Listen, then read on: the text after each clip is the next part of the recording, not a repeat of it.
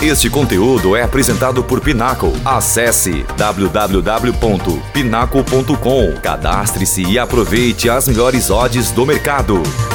Muito bem, seja bem-vindo, fanático por futebol. Salve, salve, eu sou Nilson Júnior. Esta é o melhor do futebol.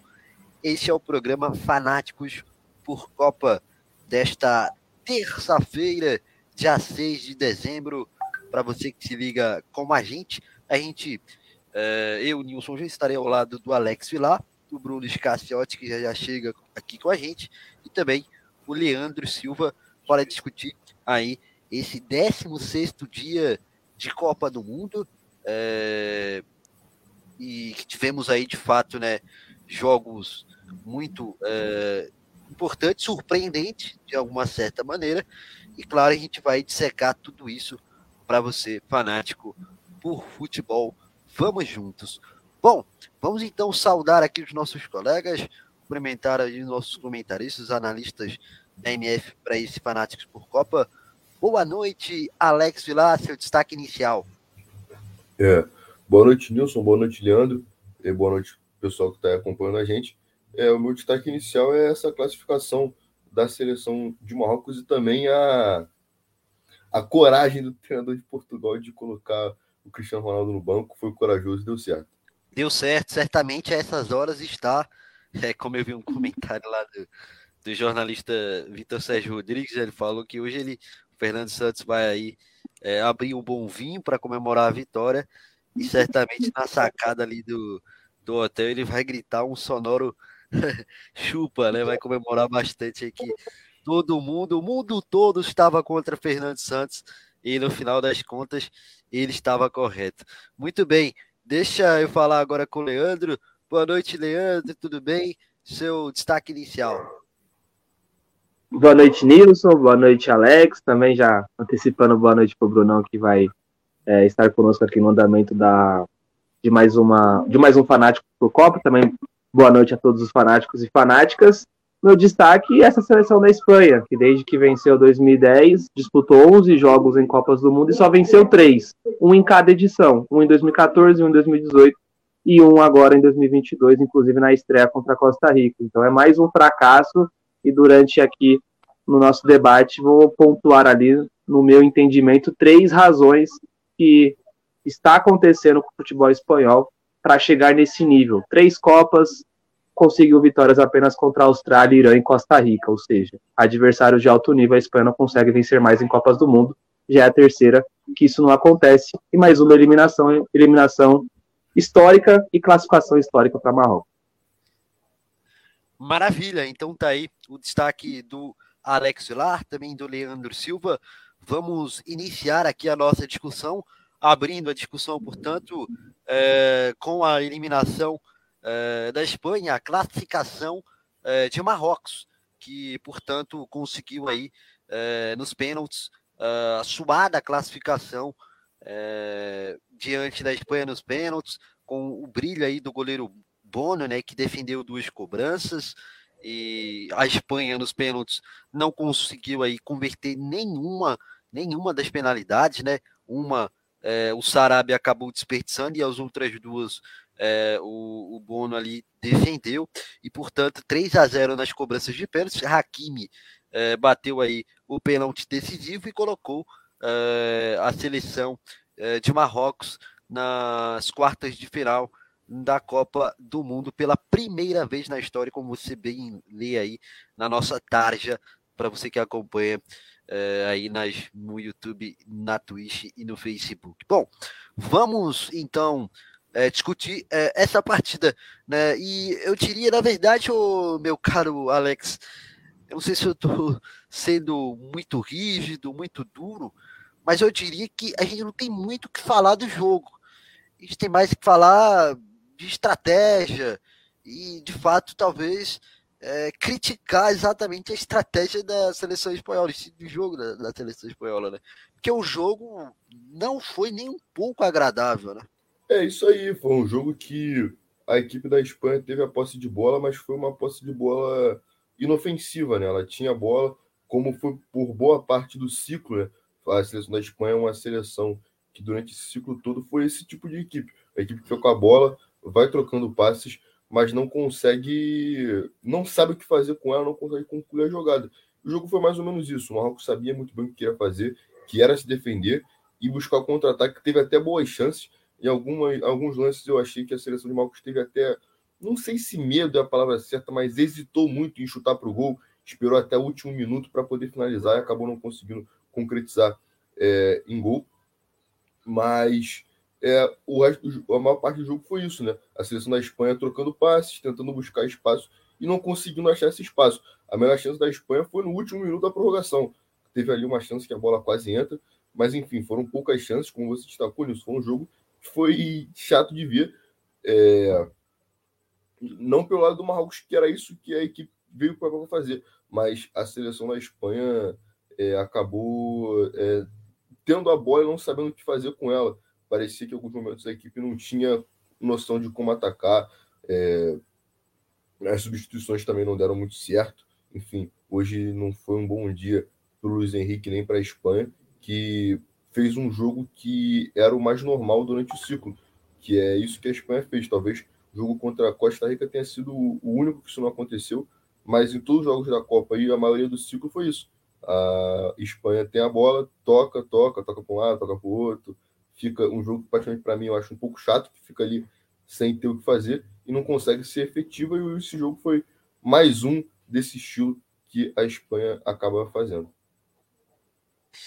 É isso, né? O Leandro, você já havia citado né, no seu destaque inicial é, das questões a criticar em relação a essa seleção espanhola que classificou. Obviamente, a gente vai falar também aí dos pontos positivos de Marrocos, que é um grande vencedor do duelo, mas enfim, é, impressionou de fato né, essa questão da, da falta de ação, é, uma falta é, de poder ofensivo, uma monotomia, né, uma questão ali, é, parcimônia, diria até, é, da equipe da, da, da Espanha, que atravessa qualquer tolerância né, para quem gosta de futebol. Eu acho que realmente, vou ser bem sincero, acho que só dogmático mesmo para achar é, de alguma forma aquele futebol da Espanha agradável, que é, é, a minha, o meu ponto de vista é absolutamente insuportável. Então, são, muito, são muitas circunstâncias é, essa eliminação da Espanha. Ela passa por muitos processos.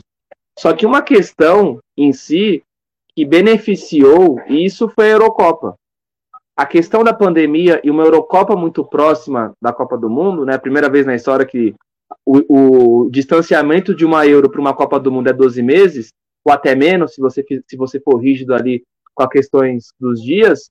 A Espanha fez uma baita Eurocopa. A Espanha fez uma baita Eurocopa, só que passando muitas vezes sem merecimento. A Espanha não faz um grande jogo contra a Suíça, a Espanha não faz um grande segundo tempo contra a Croácia, é tanto que deixa a Croácia ali bem confortável ao empatar o jogo, só consegue vencer na prorrogação, enfim, mas faz um grande jogo, por exemplo, contra uma Itália que estava imbatível e foi imbatível durante toda a Euro. Então, esse reflexo da Eurocopa deixou muito claro para o Luiz Henrique que tudo que ele fez daria certo numa competição maior. E qual é a consequência seguida? final de Nations League, que, na minha opinião, é uma competição que só atrapalha e não beneficia nenhuma seleção europeia, inclusive no ímpeto físico e descanso dos jogadores. Só que no processo de 12 meses, a Espanha tem dois impactos positivos, que é a final da, a semifinal de Eurocopa, onde ela chega sem favoritismo, onde ela chega sem nomes de referência, sem Sérgio Ramos, enfim, também ali é, sem outras possibilidades, como o próprio Thiago Alcântara, enfim, e na Nations League chega na final, abre o placar contra a França, que é a França dentro das suas individualidades, numa bagunça tática que o Deschamps montou, mas dentro das suas individualidades acaba virando a partida e vencendo. Então a Espanha chega para essa Copa do Mundo com o seu treinador estando ciente de que tudo que ele fez até o momento era o correto e não era. Tinha coisa a ser melhorada, tinha possibilidades a ser ajustadas. E uma dessas, e uma dessas possibilidades era um rigor um pouco mais objetivo. A Espanha, concordo com você nisso, tem um jogo muito pragmático, um jogo muito é, para você conseguir assistir o jogo da Espanha 90, 120 minutos com uma atenção total, é muito difícil, porque em vários momentos o jogo fica ali sem, sem muita graça, o jogo fica ali sem muita pretensão, porque o próprio adversário entende que aquela, que aquela posse de bola ela é inofensiva, como bem disse o Alex. Então, por conta disso, e também por declarações, até num tom irônico, mas, sabem, mas sabemos que no fundo tinha a intenção daquilo dito, o Luiz Henrique deixou claro de que todas as ideias dele até então estavam certas e que ele iria fazer uma grande Copa do Mundo, passando pelo obstáculo de uma imagem que a imprensa tinha dele, e ainda tem, né? Ainda mais agora, de que outros nomes poderiam ser convocados. O, o que mais se pediu foi, foi Sérgio Ramos e propriamente Thiago Alcântara. Mas para mim, o nome que não deveria faltar nessa lista foi Rodrigo Moreno, que inclusive faz um início de temporada muito boa no Leeds. E é dentro dessa questão ofensiva que o Luiz Henrique acaba é, entrando nesse contexto de uma equipe inofensiva e de uma equipe que não consegue vencer pelo menos dois jogos nessa Copa do Mundo. Se você analisar o ataque da Espanha, é só jogador reserva em seus times. O Dani Olmo não começa a titular no Leipzig. O Ferran Torres é reserva no Barcelona. O Morata é reserva no Atlético de Madrid. E o Asensio é reserva no, na equipe do Real Madrid. E se você contextualizar é, de uma forma geral, o Laporte não é titular absoluto no, no Manchester City.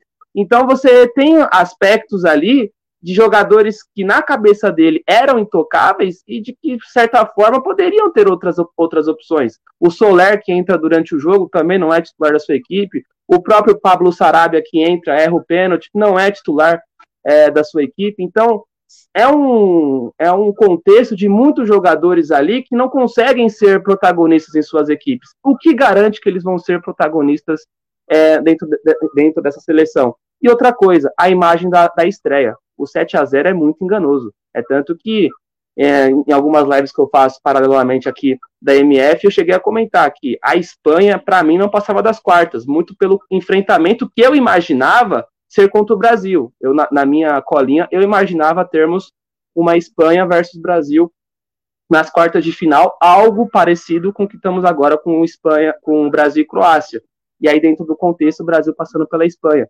E a Espanha nem consegue chegar contra esse Marrocos, como você bem disse, né, Nilson? Iremos falar também as questões positivas dessa classificação, mas é aquela questão, a Espanha está parada no tempo. Muito se fala no Brasil depois do 7 a 1 e assim, basicamente todas as grandes seleções europeias passaram por processo. Quando a Alemanha cai na primeira fase da Euro em 2000, há uma reformulação gigantesca que faz com que a Alemanha seja vice em 2002, 2006 jogando em casa semifinalista, e aí até o 2014 o, o, é, o tetracampeonato. A própria seleção francesa passou por reformulação depois de cair na fase de grupos em 2010. A própria seleção holandesa teve uma mini reformulação após não ir para, para 2018. E o, que se, e o que se vê é que o futebol italiano está passando por um processo de base de, é, diferente após aí 2018 e principalmente agora em 2022 não estando. Então, na minha opinião, a Espanha precisa desse processo, precisa dessa transição, dessa reformulação, porque é muito significativo você em 2014 só vencer um jogo contra a Austrália, você em 2018 só vencer um jogo contra a seleção é, iraniana, e vale lembrar que em 2018 a Espanha já havia enfrentado o Marrocos e não venceu, foi empate, e esse ano você não vence a Alemanha, você não vence o Japão e você não vence Marrocos, que são muito mais fortes do que propriamente a Costa Rica foi apesar da Costa Rica ter vencido o Japão e feito jogo duro contra a Alemanha. Então, para mim é uma eliminação que, sinceramente, não me causou surpresa, porque já estava desenhado essa eliminação da Espanha. Eu imaginava, mesmo assim, ser nas quartas, independentemente se fosse Suíça ou Portugal. Mas, sendo nas oitavas, deixa um recado até mais forte, que precisa ser algo feito, porque não é coincidência, em 12 anos de mundiais, você só vencer três vezes em 11 jogos.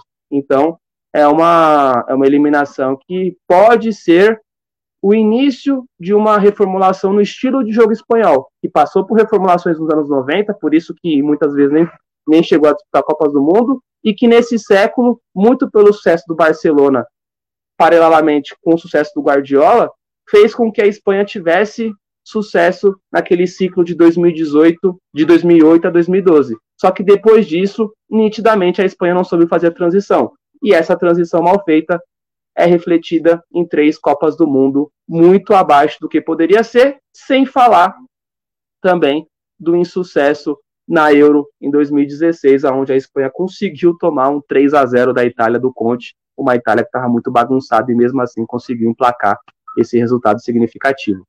A única exceção à regra de positivo é a última Eurocopa.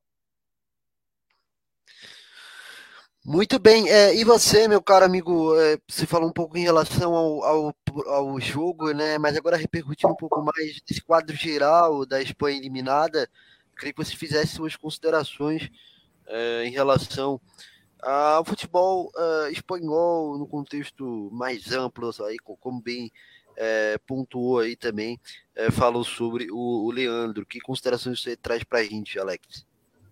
Bom, eu vou muito de, de acordo com o que o Leandro diz, é, porque para mim é, o Luiz Henrique faz uma escolha muito clara quando ele convoca a seleção. Para mim, a seleção da Espanha é uma seleção para a próxima Copa, não é um ciclo para essa. São jogadores muito jovens e a gente pode olhar isso pelo meio de campo da equipe, né? É, tirando o Sérgio Busca, que são jogadores é, se eu não me engano, o Gavi tem 17 e o Pedro tem 19, enfim, jogadores muito jovens. É uma seleção para a próxima Copa. Ele fez algumas escolhas que eu particularmente não faria, critiquei bastante a convocação da seleção, porque eu acho que uma Copa, por mais que você esteja montando um ciclo, uma Copa você tem que levar o que você tem de melhor. Ele deixar, por exemplo, o Thiago, para mim, o melhor espanhol atividade hoje, é, no gol também, ele poderia levar o DG, ele poderia levar, levar o Kepa, que está conseguindo se recuperar, ele acaba fazendo essas escolhas o Sérgio Ramos eu nem acho tanto, porque ele praticamente não jogou, né? Depois foi pro PSG. Então, é um pouco diferente, mas enfim, ele faz algumas escolhas é, que para mim deixam claro que, além dele ser um cara muito de grupo e querer manter esses jogadores, talvez por ter uma relação não tão boa com jogadores mais velhos, assim como ele tem uma relação péssima com a imprensa, é muito criticado. É, hoje ele vai dar um, um, uma, um presente para me dispor que odeia ele, vai Dois, acho que nem fez live, enfim. Mas é, para mim fica claro que o projeto é para a próxima Copa. É para 2026. Eu acho que a Espanha tem uma ótima seleção, é, tem bons nomes e tem tudo para dar bons frutos. Mas não agora, nessa Copa e nesse ciclo. Não é um ciclo bom no quesito é, de jogo, mas a Espanha tem uma ideia clara. Então, ela tem uma ideia clara do que fazer. É uma seleção que é muito fiel ao seu jogo, talvez seja a seleção nessa Copa que mais foi fiel ao seu estilo de jogo, à sua forma de jogar, uma forma muito clara de jogo, e que eles não abrem mão em nenhum momento do jogo. Foi assim em todos os quatro jogos que esteve, eles não abriram mão em nenhum momento da sua forma de jogar. Então, por ser um elenco jovem que deve se manter com uma forma muito clara de jogar, isso pode render bons frutos, assim como foi em 2010, assim como não estou com a Alemanha, que fez um processo de 2006 para ganhar uma Copa em 2014 enfim, é um projeto que para mim pode ser para a próxima Copa ou até para outra, porque é um elenco muito jovem. Mas falando especificamente nessa Copa, para mim ele fez algumas escolhas erradas, por mais que ele queira montar um ciclo mais jovem. Numa Copa do Mundo, não tem por que você fazer isso. Você pode fazer isso durante o ciclo, mas na Copa você, eu acho que tem que levar o que tem de melhor. É isso aí, um ponto importante, né? O futuro né, da seleção é, espanhola, que de fato, como bem destacou aí o Alex, né?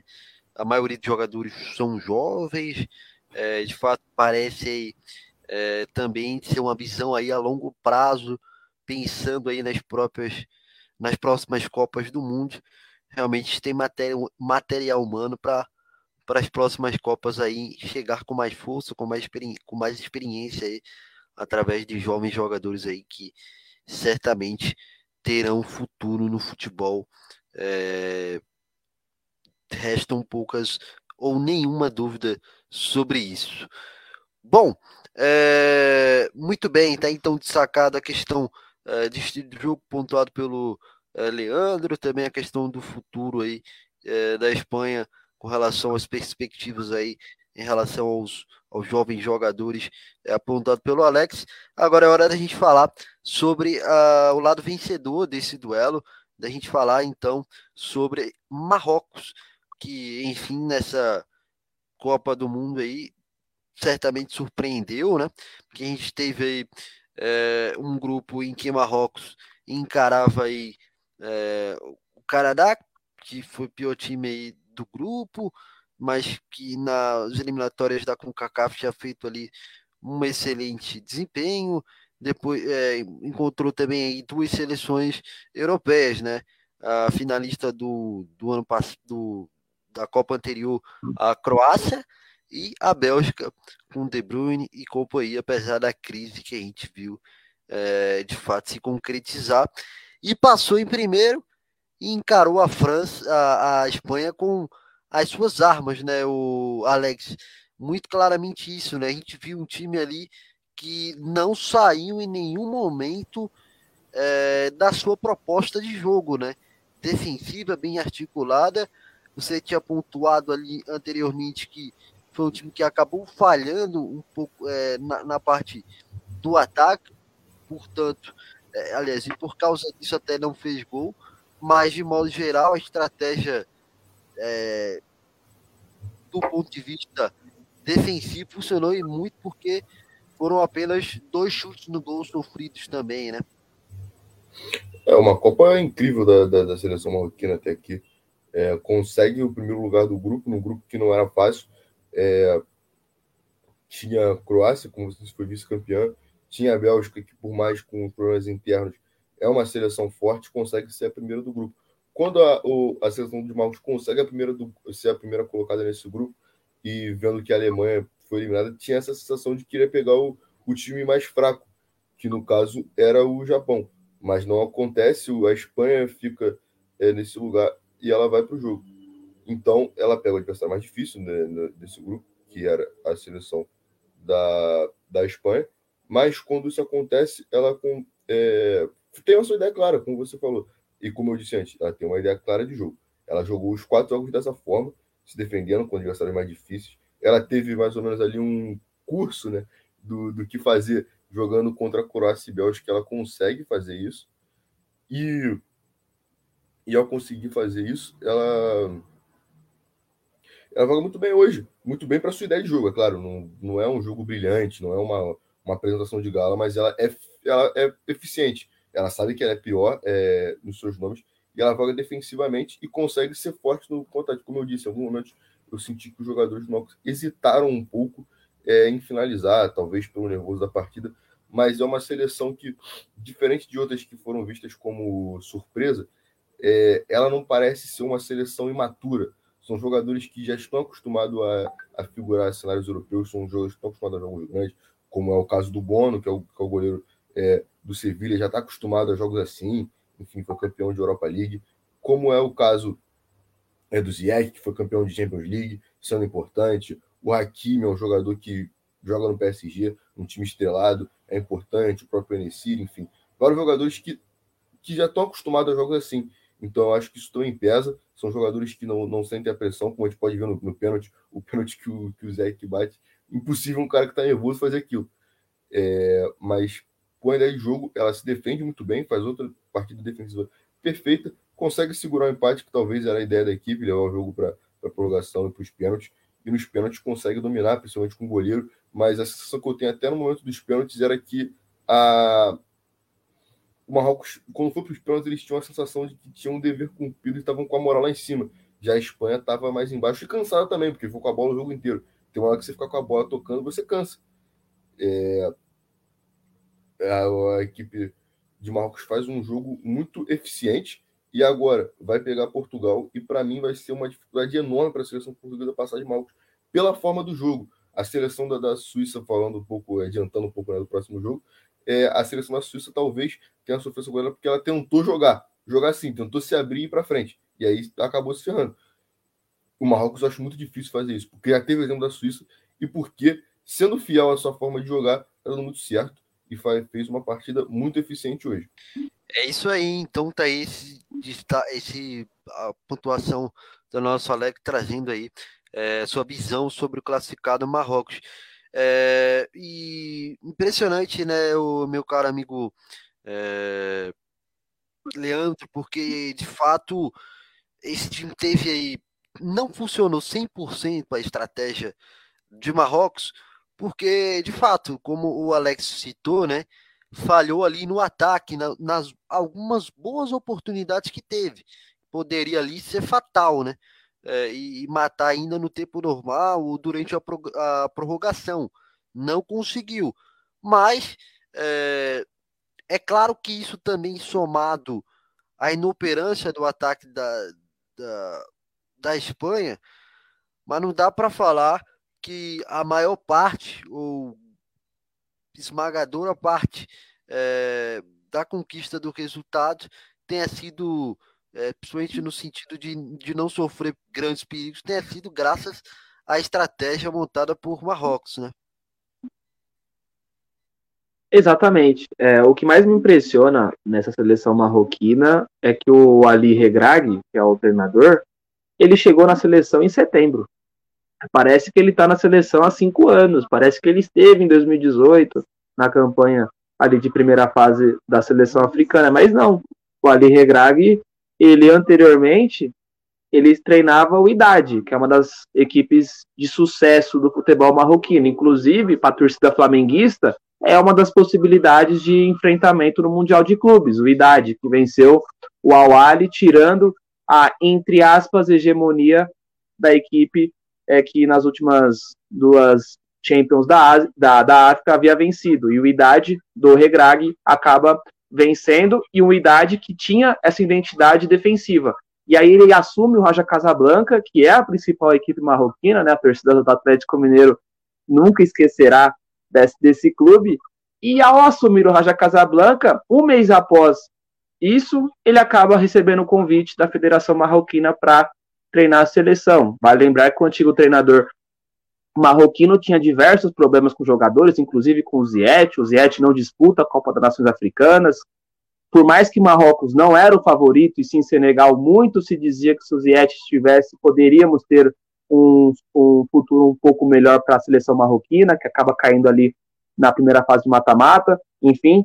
E aí, com a chegada do Regrag, tudo isso muda. O Ziyech volta para a seleção, e um contexto se estabelece. Vamos jogar de uma maneira defensiva. Marrocos não tinha essa característica. Inclusive, Marrocos, em 2018, se propõe a atacar a Espanha, se propõe a atacar Portugal. É tanto que, inclusive, contra os portugueses, quase que consegue um resultado melhor. E contra a Espanha conseguiu um empate. Enfim, então, era uma seleção que tinha um estilo um pouco mais ofensivo. Com o Regrag, não. Só que o que me, é, o que me chama a atenção é que, um, é que um treinador que chega em setembro e estabelecer um sistema defensivo como vem mostrando o Marrocos é algo impressionante. Então, e, e aí vai também da questão do período da Copa. É impressionante também o quanto o Marrocos consegue manter o jogo físico, por mais, por mais que muitas das vezes jogadores comecem a demonstrar um cansaço. E aí, e aí vem a questão da Copa ser em novembro, já agora em dezembro. E aí, com isso, o Anrabá, que na minha opinião, ao lado do Casemiro, é o, é o, melhor primeiro homem de marcação até o momento dessa Copa do Mundo, jogando muito bem. Você tem o Ziet, o Bufal e o Ennesi fazendo uma, uma função solidária. Inclusive, o centroavante marroquino hoje não deixou o Busquets jogar, e isso é muito importante para você tentar anular a Espanha, sem falar dos dois laterais, que um joga no PSG e o outro joga no Bayern de Munique, só mostrando quanto o nível marroquino de jogadores em clubes está muito alto, está mais do que propriamente a geração demonstrava. Mas Raul, no caso do Bayern, e o Hakimi no, no PSG. Então, também por esse contexto de um, uma equipe experiente, e aí entra também no que o Alex fala, é uma seleção que sabe o que tem que fazer. A questão é que hoje perdeu oportunidades é, preciosas que, pro bem do futebol marroquino, não fez falta, mas o Pablo Sarabia quase que pune isso no último lance da prorrogação. Então, é uma seleção surpreendente, é um trabalho surpreendente do Regrag, que poucas pessoas conheciam e agora está sendo mais conhecido do que nunca. Só que um detalhe é até que ponto essa questão física irá é, ser aguentada pela seleção de Marrocos, porque é basicamente todos os jogos, com exceção do Canadá, foi nessa intensidade. E o Rabah, que é um dos destaques dessa seleção, chegou a falar hoje, né, que ele não iria jogar. Ele deu essa declaração que pegou muito de surpresa. Ele só jogou hoje porque na madrugada o médico foi ao quarto dele a pedido do jogador e deu uma injeção para tentar amenizar a dor. E através dessa injeção e com repouso ali de três a quatro horas ele teve condições de jogar. e jogou hoje o, todos os 120 minutos e muito bem. Então vamos ver até que ponto também ele vai se recuperar. Mas mantendo essa disciplina defensiva e tendo um pouco mais de sucesso ofensivo com jogadores de qualidade, o Buffal fez uma grande partida, o Ziet nem se fala, é uma seleção que tem totais condições de bater o recorde de uma seleção africana em Copa do Mundo e fazer mais história ainda, que é uma semifinal. Até o momento, nenhuma conseguiu, o que mais se aproximou foi Gana em 2010, mas o Soares não deixou. Então, Nilson, é, é, é gratificante ver novamente em umas quartas de final uma seleção do continente africano. E outra coisa, seleções do, do continente africano vêm vem fazendo nessa Copa do Mundo e tirando estereótipos de que não são equipes ultramente ofensivas ou ultramente desorganizadas. Se tem uma palavra para representar até o momento as seleções africanas nessa Copa do Mundo é organização. Taticamente, todas as seleções africanas é, fizeram um bom papel tático. Infelizmente, as questões técnicas acabam sendo, sendo que ser utilizadas de uma maneira melhor ali, principalmente quando o jogo é mais equilibrado. Mas organização todas estiveram de parabéns e principalmente o Marrocos, que agora está nas quartas de final, eliminando a Espanha. Maravilha! É, deixa então é, mandar um abraço aqui para o Ferreira J98. Ele fala aqui: saudações, um brasileiro na Espanha. Grande abraço aí para o nosso querido é, internauta aí que segue acompanhando a gente. Um forte abraço, obrigado aí. E participe conosco aí com perguntas, enfim, tá, tá, fique à vontade aí para se manifestar através dos nossos canais aí de participação, caro fanático por futebol. Colocar agora na conversa também o nosso Bruno Iscaciotti, chegou aqui com a gente, pegou aí o bom Diodano, já pegou aí a fala do nosso Leandro. É, então, meu caro amigo Bruno, já vou colocar você direto aí na fogueira para falar é, um pouco sobre essa classificação de Marrocos e de você, eu quero saber como é que você recebe essa classificação de Marrocos. Você, para você foi uma grande zebra? É, você já esperava? Ou você tem uma profunda decepção com a Espanha? Enfim, qual, de que maneira você recebe aí a ida de Marrocos às quartas de final pela primeira vez é, na história? Boa noite. Boa noite, Nilson, Lele, Alex, é, o fanático e fanática para futebol. Primeiro pedir desculpa, show aqui na cidade de São Paulo deu um apertado, o Lele tá ligado, né? Ele que, que é daqui, sabe quando chove, alaga tudo. Eu ainda tava na Zona Oeste, então ali, aquela região, Pompeia, Perdizes, é um negócio de maluco. Mas enfim, agora estou aqui, peço desculpa pelo, pelo atraso, mas enfim. Cara, é uma, uma classificação que a gente, se for olhar no, no bastidor, a gente coloca como uma, uma zebra. Mas a seleção marroquina, não, pelo que vem jogando, não é uma zebra. Não, não é aquela seleção que você olha e você fica, pô, é, não, não, fez, não fez por merecer. É uma seleção que vem tendo bons jogos. É, teve ali um jogo um pouco mais duro contra a seleção croata mas contra a Bélgica fez um grande jogo. É uma Bélgica desorganizada, sim, mas uma uma partida sobre uma seleção que é, foi, é a atual terceira colocada no mundo. Uma partida é, perigosa contra a seleção canadense, mas o Canadá a gente viu durante a Copa do Mundo que tentava dar uns sustos, inclusive é, na fase de grupos, né, mesmo saindo na última colocação, perdendo os jogos, acabou tentando é, ser um pouco participativo e encarando uma seleção da Espanha que assim, eu com todo respeito que eu tenho ao Luiz Henrique, né, mas que pelas falas dele eu esperava mais. É, e talvez tenha subido no salto. É, a partir do momento que você ganha da Costa Rica de 7 a 0 e dá uma declaração dizendo que você tem o melhor futebol da Copa, o salto já subiu. Porque depois disso, a Espanha não foi um futebol que encantou não foi um futebol que fez por merecer a maioria dos jogos. Contra, contra a Alemanha, a gente pode até dizer, pô, jogou bem, talvez merecia sair com a vitória. Não sei se, se chega a esse nível. Contra o Japão pressionou, mas acabou saindo derrotado. E hoje contra Marrocos, é, fez uma partida que eu considerei um pouco abaixo pelo, pelo que se esperava da Espanha.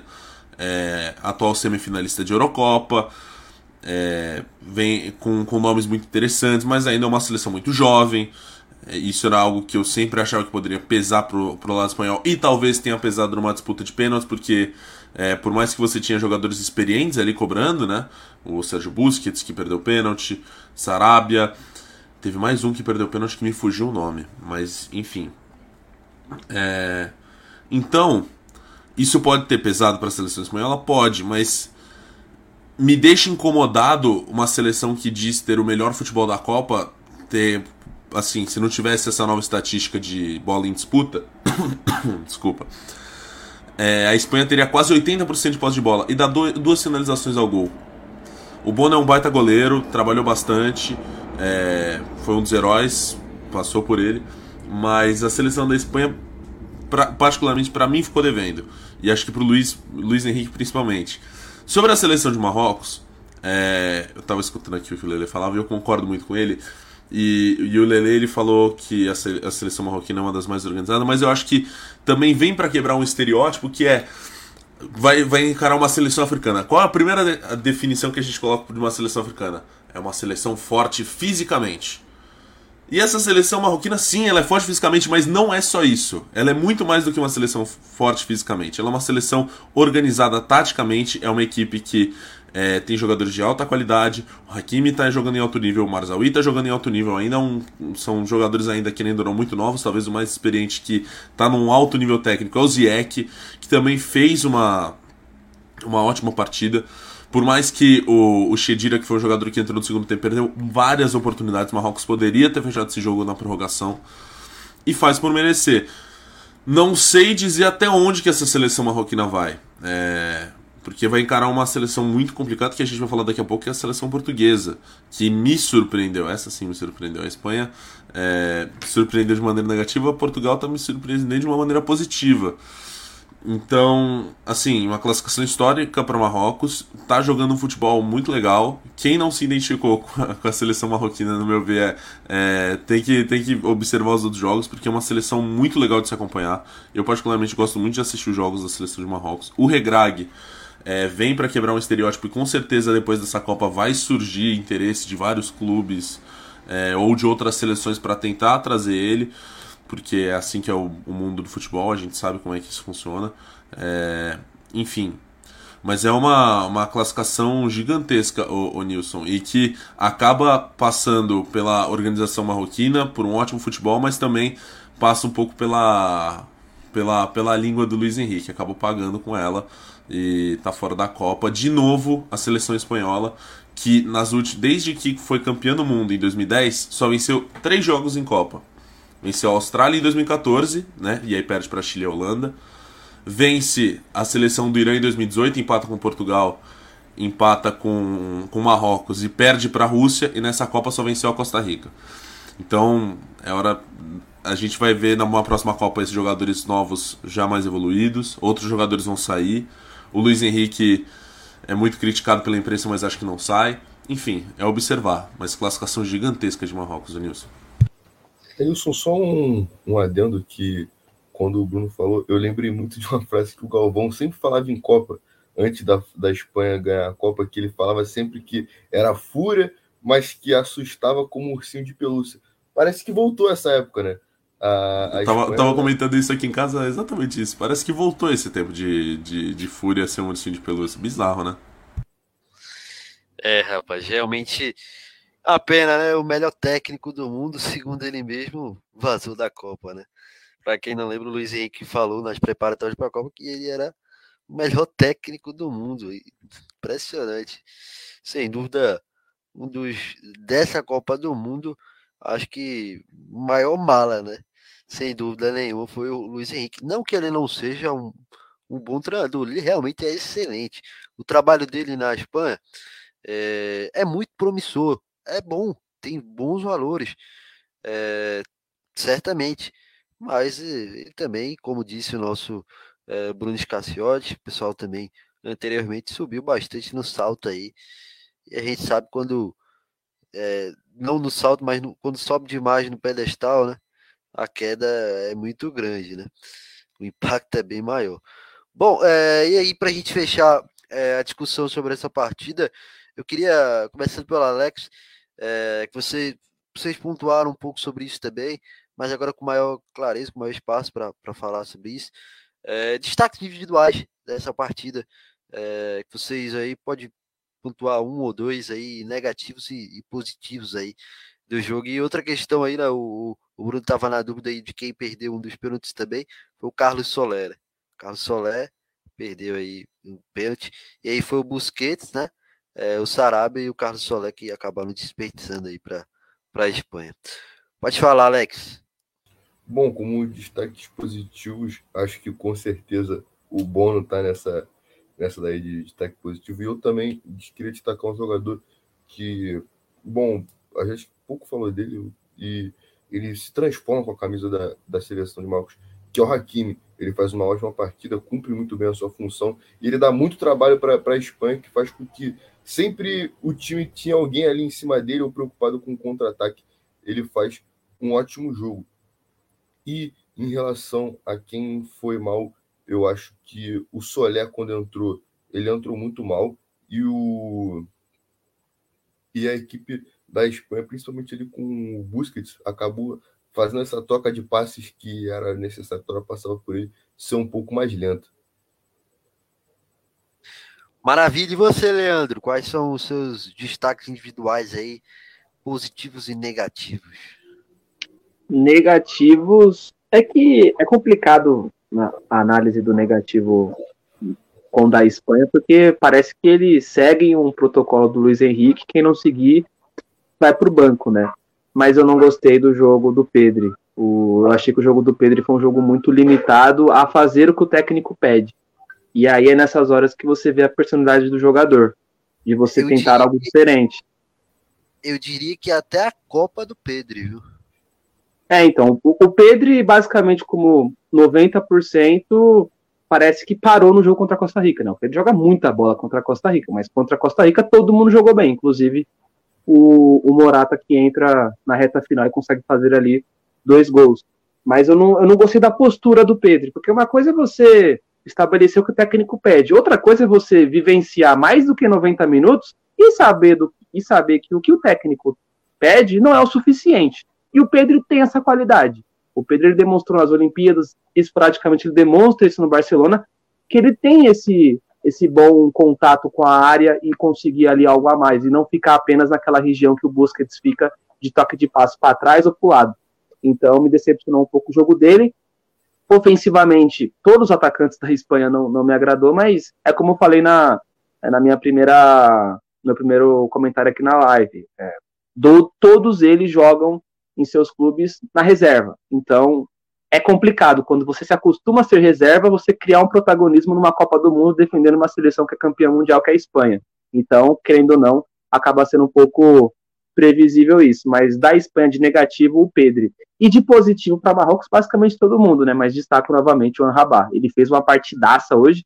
E, e o interessante do jogo dele é que ele muda, ele faz dois tipos de jogo, dois tipos de estilo de jogo quando não tem o Morata, ele fica preocupado justamente com essa circulação de Gavi e Pedri, fazendo muito bem. Com a entrada do Morata, ele fica como um cabeça de área, literalmente, e impede muitas das vezes que os cruzamentos pelo alto ou rasteiro chegassem no Morata. Morata que é um jogador que, apesar das questões técnicas não serem das melhores, ele é perigoso. A Alemanha que o diga, né? Ele abre o placar com aquele golaço de pé direito. Então, a Rabai ele faz um, uma partidaça em dois aspectos. No primeiro tempo, tentando neutralizar e conseguindo o Gavi Pedri, que também cai entre nós por conta dessa, desse mecanismo colocado pelo Luiz Henrique. Não é né, tão difícil assim, mas querendo ou não, são dois jogadores talentosos, só que no segundo tempo e também na prorrogação há mais dificuldades, porque parar o Morata nesse, nessa, nessa rotação de bola da Espanha toda hora chegando na área não é tão simples. Então, por conta disso, meu principal destaque positivo é o Rabat, que é jogador da Fiorentina, e acho muito difícil em 1 de fevereiro ele continuar lá em Florença. Tenho certeza que ele vai ser negociado com qualquer equipe aí do futebol europeu, logicamente não é uma equipe de um, de um nível mais alto. Vale lembrar que ele quase foi para o Tottenham a pedido do Conte. Maravilha. E você, Bruno, você vai de encontro aí com o apontamento do Alex, do, do Leandro também, ou coloca algo mais é, nesse balaio de destaques positivos e também nos negativos. Concordo com alguns da bancada, outro nome eu ainda quero colocar no meio. concordo com o Alex, o Bono para mim foi um dos grandes destaques. Mas um nome que não foi citado como positivo e que eu gostei muito da partida dele, mas ele saiu até por, por causa da posição dele de, de rabiscar e partir para cima, foi do Bolfal, que é um jogador que teve passagem na Premier League, é, hoje joga na França e deu uma dor de cabeça pro Llorente que assim foi bizarro, principalmente na primeira etapa. É, e aí eu poderia entregar o, o, o, dizer que um dos piores da partida foi o Llorente, mas assim, eu não vou nem é, criticar, porque o Llorente é um, é um cara que surgiu no Real Madrid como um primeiro volante, ali um volante. No Atlético de Madrid chegou a jogar um pouquinho mais na frente e o Luiz Henrique hoje colocou ali como lateral. Então o, o Bolfal é um dos caras que, que eu gostei, junto com o, com o Bono. Do lado espanhol, eu não gostei de dois caras que estavam ali na linha de frente. É, o Ferran Torres, por mais que tenha criado um pouco, não, particularmente não gostei muito da partida do Ferran. E o Asensio, que é um cara que, pela expectativa que se criava, sei lá, quatro anos atrás, era para chegar nessa Copa do Mundo como um dos principais nomes da Espanha. E achei que entregou pouco. Então, esses são meus dois destaques negativos e positivos aí. Asensio e, e Ferran Torres como negativos e positivos o Bolfal e o Bono. É isso aí, passa a régua então. Espanha eliminada, vai para casa, vai pegar o voo aí para casa. É, e Marrocos segue sua aventura no Catar com sua torcida, como bem registrou aí também o pessoal durante o debate, sempre fantástica aí. É, uma das melhores torcidas da Copa aí, sem dúvida. Marrocos é, segue seu sonho aí, quer fazer mais vítimas. Bom, e Marrocos enfrentará Portugal, rapaz. Portugal que surpreendeu é, e atropelou a Suíça, ninguém esperava. Acho que pô, se, nem, nem o mais otimista torcedor português, o cara ia chegar, não, quanto é que vai ser hoje o jogo? O cara vai dizer 6x1 Portugal. Sem o Cristiano Ronaldo ainda. Dizer, não, você tá maluco, cara. Tá, tá bem não, hein? Que realmente ninguém esperava e aconteceu. E aí, é, antes da gente falar do jogo, tem que falar um pouquinho dessa polêmica que, na verdade, acabou sendo a consagração de Mister Fernando Santos. Ele decidiu colocar nada mais, nada menos do que Cristiano Ronaldo no banco de reservas, é, colocou o Gonçalo Ramos, é, atacante do Benfica, como titular e é, calando a boca de todos os, os, que duvidaram da sua sapiência. Ele, o Gonçalo Ramos aí correspondeu bem é, a, a investida aí do, do Fernando Santos e fez nada mais nada menos que um hat-trick, três gols é, para adiantar bastante aí o caminho de Portugal. E essa acabou sendo a primeira grande polêmica aí no, no pré-jogo, né? O, mas no final deu certo, hein, o Alex? Sim, foi a grande polêmica do jogo e até o pós-jogo, né? É, a postura toda que o Cristiano Ronaldo faz com que isso seja o assunto. E até é ruim para os companheiros de equipe, depois de ganhar o jogo por 6 a 1 ter que falar do jogador que ficou no banco, por mais seja o Cristiano Ronaldo. Enfim, principalmente o, o Gonçalo, né, que fez três gols e ele virou o cara que entrou no lugar do Cristiano Ronaldo. Mas sobre isso, é, foi muito corajoso o Fernando Santos e deu muito certo né, a ideia dele. É, ele coloca o Cristiano Ronaldo no banco, no banco, já era uma coisa que era comentada é, na equipe, é, na equipe né, na imprensa, dentro de Portugal existia esse comentário, inclusive é, durante o jogo eu vi um tweet do Arthur Quesada que ele fala que todas as pessoas estavam querendo o Cristiano Ronaldo entrasse em campo. Menos a torcida de Portugal, os portugueses não queriam, porque de alguma forma ele não vive um bom momento, é claro que é o grande jogador da equipe, mas ele não vive um bom momento, e deu certo na né, ideia. Ah, claro que se perdesse, todo mundo ia estar aqui falando que ele é maluco de ter colocado o Cristiano no banco. Não se faz isso. Mas deu certo. Ele provou que ele estava certo com uma situação esplêndida. Para mim, é a melhor atuação de uma equipe na Copa até o momento. É... Portugal joga muito bem, domina o jogo com tranquilidade. É, parte disso é por causa que a Suíça tentou sair para o jogo, mas especificamente é, o Cristiano Ronaldo é isso, é uma polêmica, mas ele se prova, é, o Francisco prova correto, é, prova que era o melhor se fazer para, a equipe. Agora, isso vai gerar uma grande polêmica, vai ser o assunto do dia, é, mesmo é, tanto certo, enfim, no 8 6 a 1 E sobre o Cristiano Ronaldo especificamente, é aquela coisa, né? É, ou você morre como herói, ou você vive o suficiente para virar um vilão. Ele está vivendo o suficiente para virar um vilão. É, ele já sai de uma forma muito ruim do Manchester United. E hoje, com a postura que ele teve de ficar de cara feia, enfim, só comemorou o gol do Pepe, porque é um amigo dele, e depois ele, a equipe inteira comemorando, ele sai, eu acho um pouco até desrespeitoso com seus companheiros. Ele, como um líder, deveria ter noção de que é um momento importante. Se for campeão, ele vai levantar a taça, não importa se ele está no banco ou não, quem vai levantar a taça vai ser ele. O Pepe vai ser o capitão em campo, ele mesmo que não entrasse. Quando acabar o jogo, o Pepe vai tirar a braçadeira, se for campeão, vai dar no braço dele. Ele vai levantar a taça. A foto de da taça vai ser ele beijando e levantando ela, não importa se ele for titular ou não. É, eu acho que ele está desconstruindo uma visão que ele demorou muito para construir com essas posturas que ele anda tendo. É verdade, né? Mas é, claro que você pode falar também sobre isso, Bruno. É, mas essa polêmica à parte, sem dúvida, no campo, Portugal é, desempenhou, como disse o Alex, talvez o melhor futebol da Copa, né? Para muitos, como disse o Alex, para ele foi o melhor. E você, o que, é que você achou? Realmente surpreendente, né? É, surpreendente ainda mais contra o adversário que é a Suíça, que é, vinha dando dor de cabeça para diversas seleções, não só aqui da Europa, como de, de outros continentes também, né? Então, sendo muito complicado aí a seleção da Suíça de se enfrentar por um poder defensivo muito forte, enfim. É, eu vinha na cabeça de que a melhor seleção coletiva que eu tinha visto até o momento nas oitavas de final era o Brasil contra o jogo da Coreia. A França teve um destaque muito bom, mas acho que passa um pouco sobre a questão coletiva e mais pro lado individual, principalmente de Griezmann e Mbappé.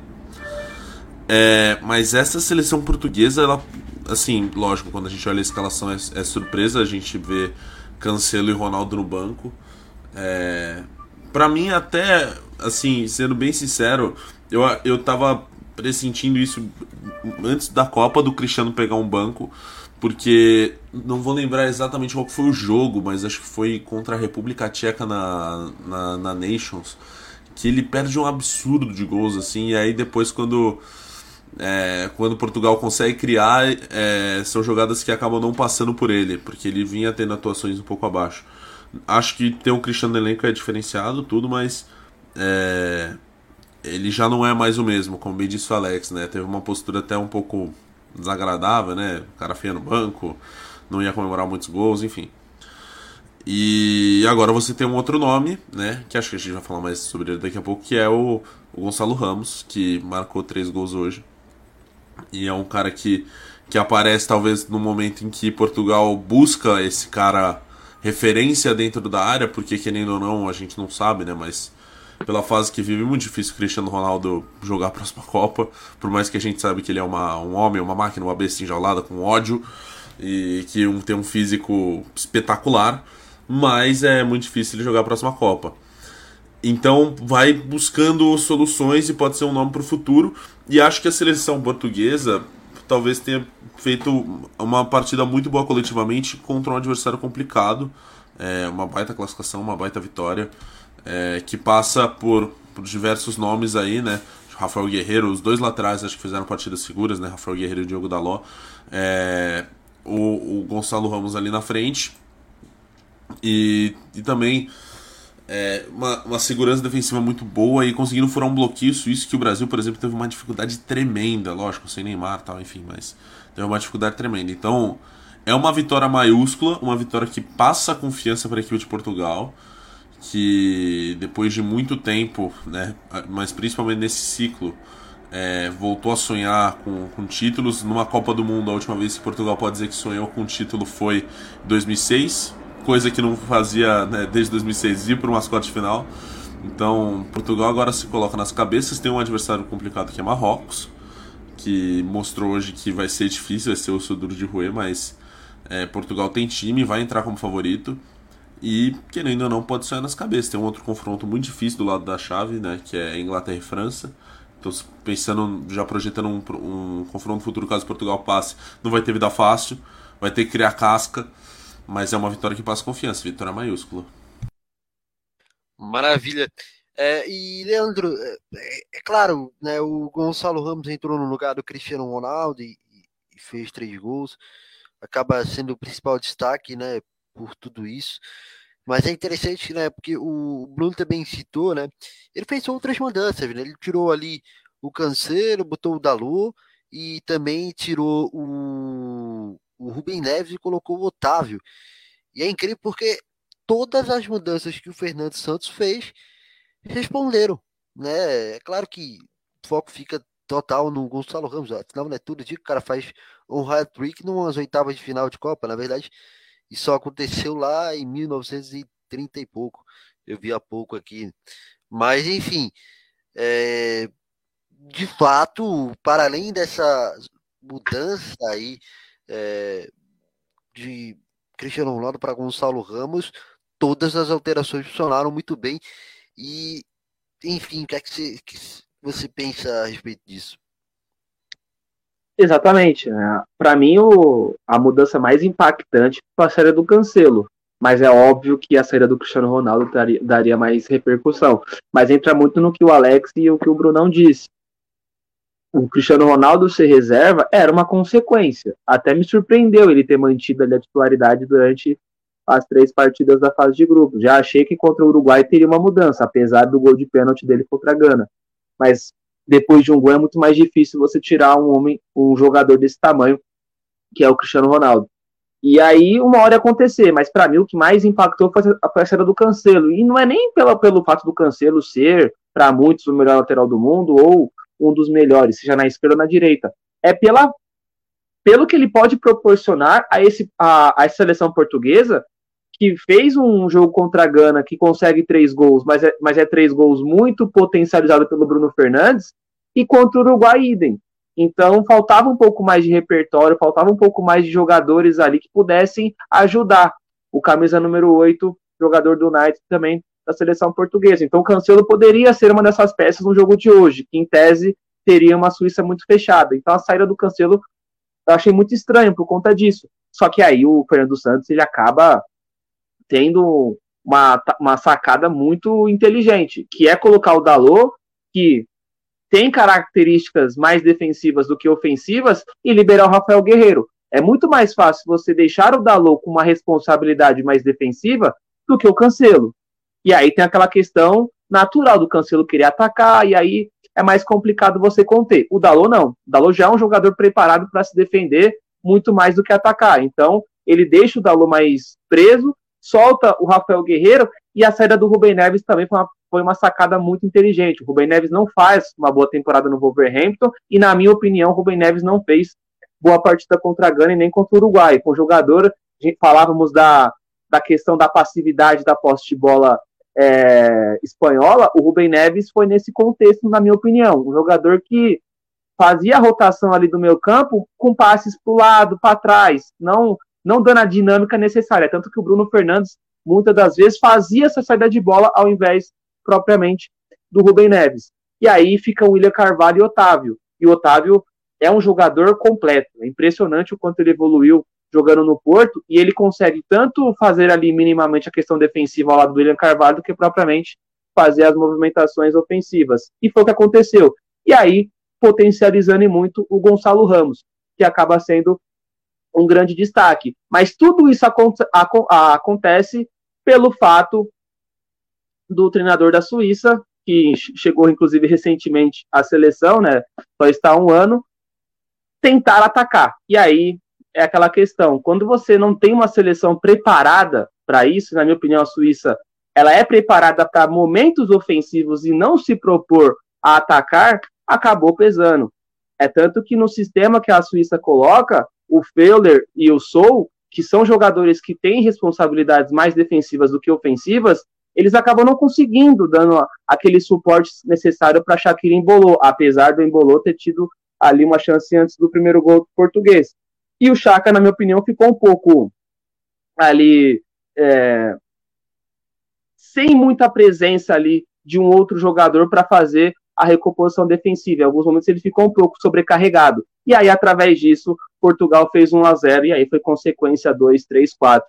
Então, aquela questão, a Suíça, dentro do que Portugal é, não mostrou e que poderia ter mostrado na fase de grupos, e pelo que a Suíça fez contra o Brasil e principalmente contra Camarões e Sérvia, conseguindo seis pontos, e vale lembrar, por um gol a Suíça não, não é líder do grupo, a Suíça entendeu que dava para jogar de igual para igual. Só que aí acabou ali encontrando um Gonçalo Ramos inspirado, Rafael Guerreiro muito bem, Otávio muito bem, Bruno Fernandes novamente em uma ótima jornada e também destacar o João Félix, que é um jogador muito criticado. Infelizmente, tudo que é uma partida ruim do João Félix, vem várias publicações de, comparando ele a outros jogadores jovens, é, de, é, acabando ali é, não acreditando no potencial que ele já aparentou mostrar, e hoje ele fez um bom jogo. Já tinha feito, na minha opinião, um bom jogo contra o Uruguai, inclusive, e também fez um jogo adequado contra a Gana. Então, hoje foi um jogo para todos os jogadores de Portugal terem confiança, principalmente os titulares. E aí, parabenizar o Fernando Santos. Novamente, quando eu vi a escalação, não concordei com a questão do cancelo, mas Cristiano Ronaldo e Rubem Neves achei plausível. Só que foi basicamente com todas essas alterações, uma em sua função, que Portugal acaba conseguindo esse 6 a 1 E vale lembrar, né, que fase do Benfica também com atacantes. Teve o Oscar Cardoso, teve o Rodrigo, teve o Félix, teve o Jonas, teve o Carlos Vinícius, que se deu bem lá, o próprio Darwin Nunes, que agora foi para o Liverpool, e agora tem mais um, que é o Gonçalo Ramos, com 21 anos e possivelmente aí um dos jogadores a ser cobiçados aí pelas principais equipes do futebol europeu. É interessante, né, o, o Alex, esse ponto é, que o nosso Leandro também traz, que é uma questão. É, esse, esse, jogo de Portugal, né, teve tantas, tantos destaques é, né, de, de setor por setor, né, que para mim, por exemplo, dessa vez é, claro, né? Acaba ficando aí a sobressaiu-se mesmo com o Gonçalo Ramos, né? Que fez três gols, deu uma assistência, mas a engrenagem do time no todo assim funcionou pelo coletivo. Por exemplo, nas outras partidas, não sei se você pensa semelhante, eu penso que o Bruno Fernandes fez ali a, a liderança para esse time funcionar. Hoje eu penso que isso já foi é, de maneira mais coletiva, né, com uma participação mais é, coletiva, dividida ali a responsabilidade para fazer esse time funcionar no todo, né? Principalmente no ataque, quando a gente fala aí, questão do Bruno Fernandes, por exemplo. Bom, sim, com certeza. Hoje a seleção de Portugal faz uma partida, uma partida de manual. Tudo funciona perfeitamente, a equipe faz uma partidaça em todos os setores do campo. Como você disse, o Gonçalo Ramos acaba sendo o cara do jogo, foi três gols mas outros jogadores fizeram uma excelente partida. Como você destacou, é o Bruno Fernandes, que vinha sendo né, o jogador que fazia essa engrenagem girar. Hoje faz outra excelente partida, é um dos caras do jogo. O Otávio faz um jogo sensacional, o próprio Dalô faz um bom jogo, o João Félix joga bem, como citou o próprio Leandro. Enfim, é uma partida que a equipe inteira joga muito bem. O Pepe é um jogador que entra bem no jogo. Enfim, é um jogo em que a seleção de, Porto, de Portugal tudo funciona muito bem. Como eu disse, com a coragem do Fernando Santos de mudar a equipe, não só com o Cristiano Ronaldo, ele também tira o Cancelo, que é um dos pilares desse time. Enfim, ele muda a equipe e faz um jogo de manual. É um jogo que a seleção de Portugal não sofreu nenhum susto no jogo. Ela domina do início até o fim e consegue, com muita tranquilidade de administrar essa vitória. Todos os jogadores sabiam o que, queriam, é, o que deveriam fazer. E além de, para mim, ser o melhor jogo de uma equipe na Copa até agora, é uma das melhores atuações coletivas. Tirando alguns jogos da França, enfim, é uma seleção que era muito individualizada, é, não tinha um conjunto muito forte. Várias vezes é, a gente tinha essa crítica de não ter um jogo muito forte coletivo, é, precisar de jogar dos seus talentos individuais para resolver. Hoje não foi esse dia teve seus talentos individuais, mas é, soube utilizar muito bem. Foi um jogo muito coletivo, onde tudo funcionou perfeitamente. E eu acho que até coloca Portugal como um dos postulantes ao título, por mais que esteja um pouco ainda atrás de França, Inglaterra, Brasil, Argentina. Ela entra nesse bolo de postulante ao título. É verdade, né? Se antes era uma espécie de patinho feio, com muita gente é, é, subestimando, né? Por conta aí é, de o histórico recente aí, por exemplo, lá Euro não foi bem e tudo isso, hoje já se coloca aí como uma das postulantes de fato ao título, é favoritaça, né? Com todo respeito a Marrocos, mas é favorita na, na contra Marrocos e é muito provável que vá para a semifinal, né? Então já fica a um passo da final, a dois passos do título, né? É, realmente é uma questão. Bom, é, ô, eu, eu, quero, eu quero polêmica. Voltando à questão do Cristiano Ronaldo, ô, ô Bruno, quer saber o seguinte: a gente falou aqui, foi a melhor é, partida de Portugal, é, e, tal, e o, o, Alex até citou. Para ele foi a melhor partida de um time na Copa. Foi uma coincidência o Cristiano Ronaldo sair o time fazer o melhor jogo da Copa? Pô, que pergunta, hein? É... Cara, sim e não. Sim e não. É, sim, porque a gente viu todo o desempenho, a gente sabe que foi, foi outro time, mas eu acho que parte muito de de, de uma organização tática nova que o, que o Fernando Santos quis, quis impor e que deu muito certo. E olha que eu sou um crítico do Fernando Santos, mas hoje o time dele jogou mesmo, jogou para valer. É, mas eu acho complicado porque o Cristiano, querendo ou não, é um jogador diferenciado que pode mudar a partida a qualquer momento, né? Então, é... cara, essa pergunta é bem complicada, é bem difícil mesmo botou numa. Como, como diria o outro, me botou numa enrascada, mas enfim. É, o Cristiano a gente sabe toda a qualidade que ele, que ele tem, toda a qualidade que ele já desempenhou e que ainda tem para desempenhar, porque ele, como, como já disse, né, ele tem, ele tecnicamente, fisicamente, ele é um monstro. Mas hoje ele não vive uma fase digna para ser titular. E a gente sabe muito bem e acompanhando o Copa do Mundo já, já tem um certo tempo, Copa do Mundo é momento. E o momento não é do Cristiano, o momento é dos outros jogadores. Então, como, como disse o Helena agora há pouco, né, o Cristiano ele parece que vinha é, merecendo esse banco talvez desde o jogo contra o Uruguai. E, e acho que é, esse banco veio agora no mata-mata e ele se torna como se fosse uma arma para o segundo tempo, caso o jogo esteja mais difícil, mas isso pode ser prejudicial para Portugal da forma tipo, tá ruim, não estamos conseguindo ganhar de Marrocos, bota o Cristiano que ele resolve, sabe? Isso é que, por exemplo, tem que tomar cuidado do Fernando Santos. Então, respondendo sua pergunta, que inclusive é uma pergunta muito boa, é, eu acho que sim, ele pode é, pode ter sido algo diferente porque é um cara mais velho, é um cara que não vem jogando bem, mas eu discordo porque ele é um líder. Ele é um líder dentro de campo que, que pode resolver a qualquer momento.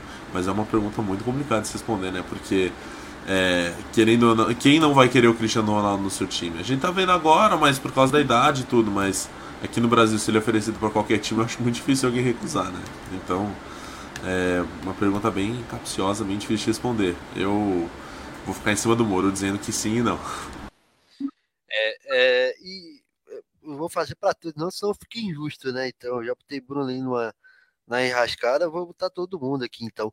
Porque, ô, ô Leandro, porque é o seguinte, Leandro, você citou, né? Teve a estratégia da Suíça também, né? Que foi a estratégia de ir para cima, de ser um time diferente do que a gente viu, por exemplo, contra o Brasil.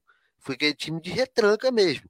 Ou seja, é, talvez se fosse o Cristiano Ronaldo é, também titular hoje, é claro que o Gonçalo é difícil fazer esse exercício, mas claro que o Gonçalo Ramos tem todos os méritos, mas é isso, a gente fazer exercício seria tão diferente, é, enfim, o CR7 iria pisar na bola, maltratar a pelota que por tantos anos tratou com tanto carinho nesse jogo de hoje, faria muito diferente do Gonçalo Ramos, por exemplo?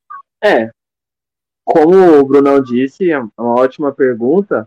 A questão, né? O Murat Yakin, ele, treinador da Suíça, ele deixou aberto também que essa polêmica não fosse tão grande quanto ela está sendo pelo fato da Suíça ter se, ter se colocado numa, numa posição de atacar e é através disso o melhor que a Suíça pode fazer é se defender, acabou não conseguindo por conta dessa, dessa iniciativa ofensiva e aí Portugal já no primeiro tempo liquida a fatura.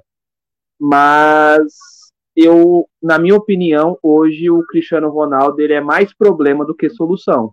E quando eu digo mais problema, é nesse comparativo de céu ou inferno, supondo que não exista um meio termo, porque para mim ele está no meio termo, mas se for colocar um lado céu, outro inferno, eu vejo que o, que o Cristiano Ronaldo ele é mais problema do que solução. E tem alguns contextos. Primeiro, você ter o Gonçalo Ramos que é um jogador jovem de muito potencial, você faz com que todo o seu contexto, todo o seu coletivo não tenha uma responsabilidade em tocar para ele.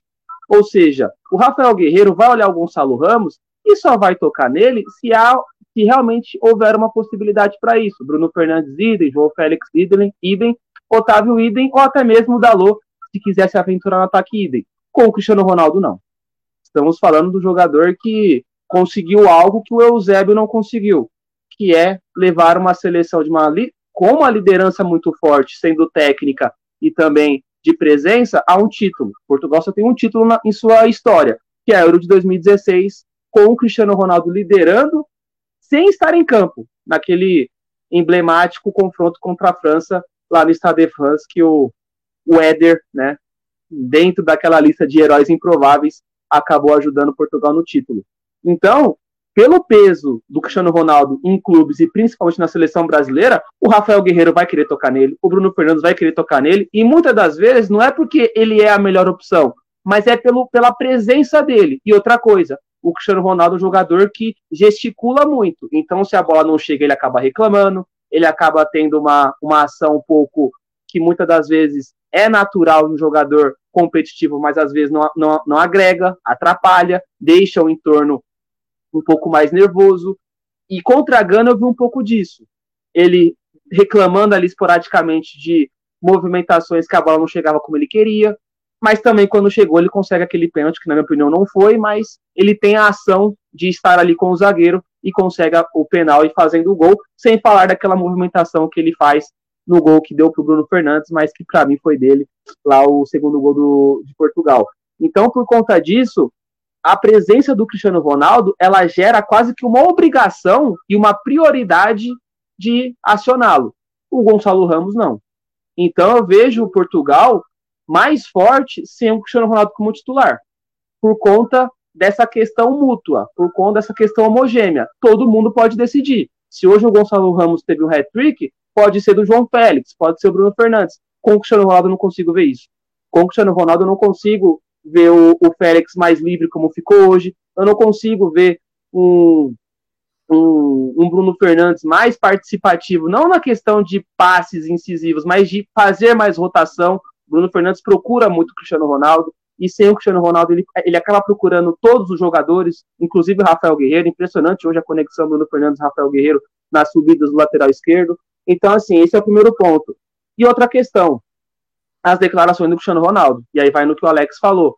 Cara, é um jogador de 37 anos, é um jogador que tem cinco bolas de ouro, é um jogador que tem muitas Champions, é o maior artilheiro da, dessa competição, da Champions League, tem gols em Copa, apesar de não ter mata-mata, assim, é uma figura completa em questões de realização, questões de estatística. E ele tá tendo uma atitude muito pequena ao gesticular, ao expor o Fernando Santos, algo parecido com o que ele faz no Manchester United, e para mim aí é o segundo ponto, dele ser mais problema do que solução. É uma Copa do Mundo, Portugal é líder, muitos não acreditavam nem na liderança de Portugal. Portugal consegue uma liderança basicamente antecipada por conta da vitória contra o Uruguai, e o cara e o cara faz com que um jogo contra a Coreia, que foi um jogo de laboratório, como aconteceu com o Brasil e Camarões, se transformar em uma polêmica, se transformar em quase uma crise, por conta da atitude do Fernando Santos, que foi muito correta. Então, o Cristiano Ronaldo, na minha opinião, ele é um. Ele é um. Eu sou, é, sou fã do, do Cristiano Ronaldo. Ele, né, naquelas comparações Cristiano Ronaldo e Messi, eu sempre fui pro lado do português ao invés do argentino, apesar também de admirar bastante o Lionel Messi. Então, assim, eu sou fanzaço, né? É, sou torcedor do Real Madrid, então me potencializou muito isso por conta disso. Só que, assim, uma coisa é o que ele já fez, outra coisa é o que ele está fazendo. E o que ele está fazendo é não ter papel de atleta. Ele está tendo papel de jogador que não tem o que ele tem, de não ter o currículo que ele tem. Então, por conta disso, se eu fosse o Fernando Santos, eu não colocaria ele em campo hoje. Eu até achei errado o Fernando Santos ter colocado ele em campo. Porque o, pelo, o, que, o, o que o Cristiano Ronaldo fez foi muito grave. Que é expor um treinador em uma véspera de oitava de final contra um adversário que tinha muito potencial a dar trabalho. Acabou não dando, muito por conta do Fernando Santos. Então, até achei o Fernando Santos bonzinho com o Cristiano Ronaldo. Na minha opinião, não colocaria ele. Como uma lição de que, assim, meu, você é mais um. Você não é o cara desse time. Você pode ter sido em 2014, em 2018 ou em 2010. Mas hoje você não é o cara desse time. Você é mais um.